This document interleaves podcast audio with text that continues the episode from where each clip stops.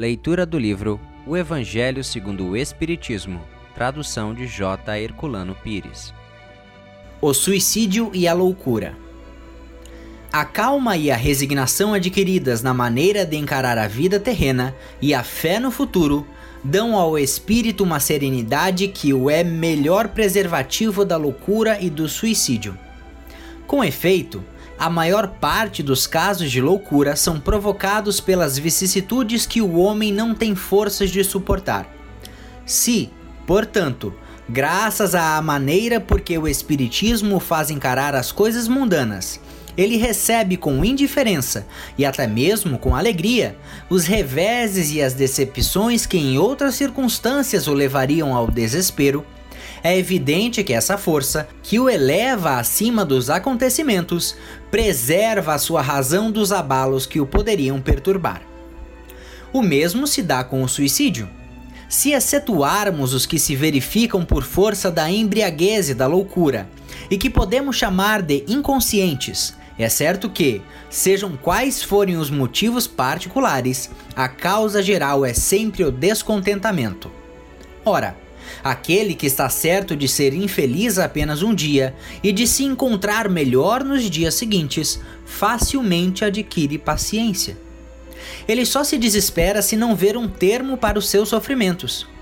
E o que é a vida humana em relação à eternidade, se não bem menos que um dia? Mas aquele que não crê na eternidade, que pensa tudo acabar com a vida, que se deixa abater pelo desgosto e o infortúnio, só vê na morte o fim dos seus pesares. Nada esperando, acha muito natural, muito lógico mesmo, abreviar as suas misérias pelo suicídio. A incredulidade, a simples dúvida quanto ao futuro, as ideias materialistas, em uma palavra, são os maiores incentivadores do suicídio. Elas produzem a frouxidão moral.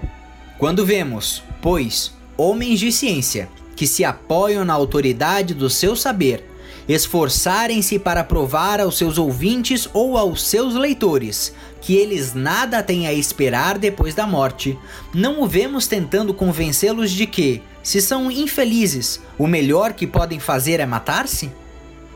Que poderiam dizer para afastá-los dessa ideia? Que compensação poderão oferecer-lhes?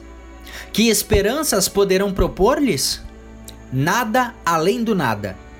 De onde é forçoso concluir que, se o nada é o único remédio heróico, a única perspectiva possível, mais vale atirar-se logo a ele do que deixar para mais tarde, aumentando assim o sofrimento. A propagação das ideias materialistas é, Portanto, o veneno que inocula em muitos a ideia do suicídio, e os que se fazem seus apóstolos assumem uma terrível responsabilidade. Com o Espiritismo, a dúvida não sendo mais permitida, modifica-se a visão da vida. O crente sabe que a vida se prolonga indefinidamente para além do túmulo, mas em condições inteiramente novas Daí a paciência e a resignação, que muito naturalmente afastam a ideia do suicídio. Daí, numa palavra, a coragem moral. O Espiritismo tem ainda, a esse respeito, outro resultado igualmente positivo, e talvez mais decisivo. Ele nos mostra os próprios suicidas, revelando a sua situação infeliz e prova que ninguém pode violar impunemente a lei de Deus, que proíbe ao homem abreviar a sua vida. Entre os suicidas, o sofrimento temporário, em lugar do eterno, nem por isso é menos terrível, e sua natureza dá o que pensar a quem quer que seja tentado a deixar este mundo antes da ordem de Deus.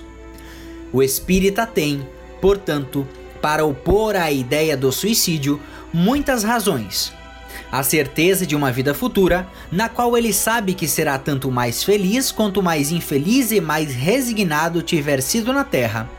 A certeza de que, abreviando sua vida, chega a um resultado inteiramente contrário ao que se esperava, que foge de um mal para cair noutro ainda pior, mais demorado e mais terrível, que se engana ao pensar que, ao se matar, irá mais depressa para o céu que o suicídio é um obstáculo à reunião, no outro mundo, com as pessoas de sua afeição, que lá espera encontrar. De tudo isso resulta que o suicídio, só lhe oferecendo decepções, é contrário aos seus próprios interesses. Por isso, o número de suicídios que o Espiritismo impede é considerável, e podemos concluir que, quando todos forem espíritas, não haverá mais suicídios conscientes. Comparando, pois, os resultados das doutrinas materialistas e espírita sob o ponto de vista do suicídio, vemos que a lógica de uma conduz a ele, enquanto a lógica de outra o evita, o que é confirmado pela experiência. Muito obrigado por assistir o nosso podcast. Se você gostou, deixe seu like e compartilhe. Dessa forma, poderemos juntos espalhar cada vez mais a luz do Cristo Consolador.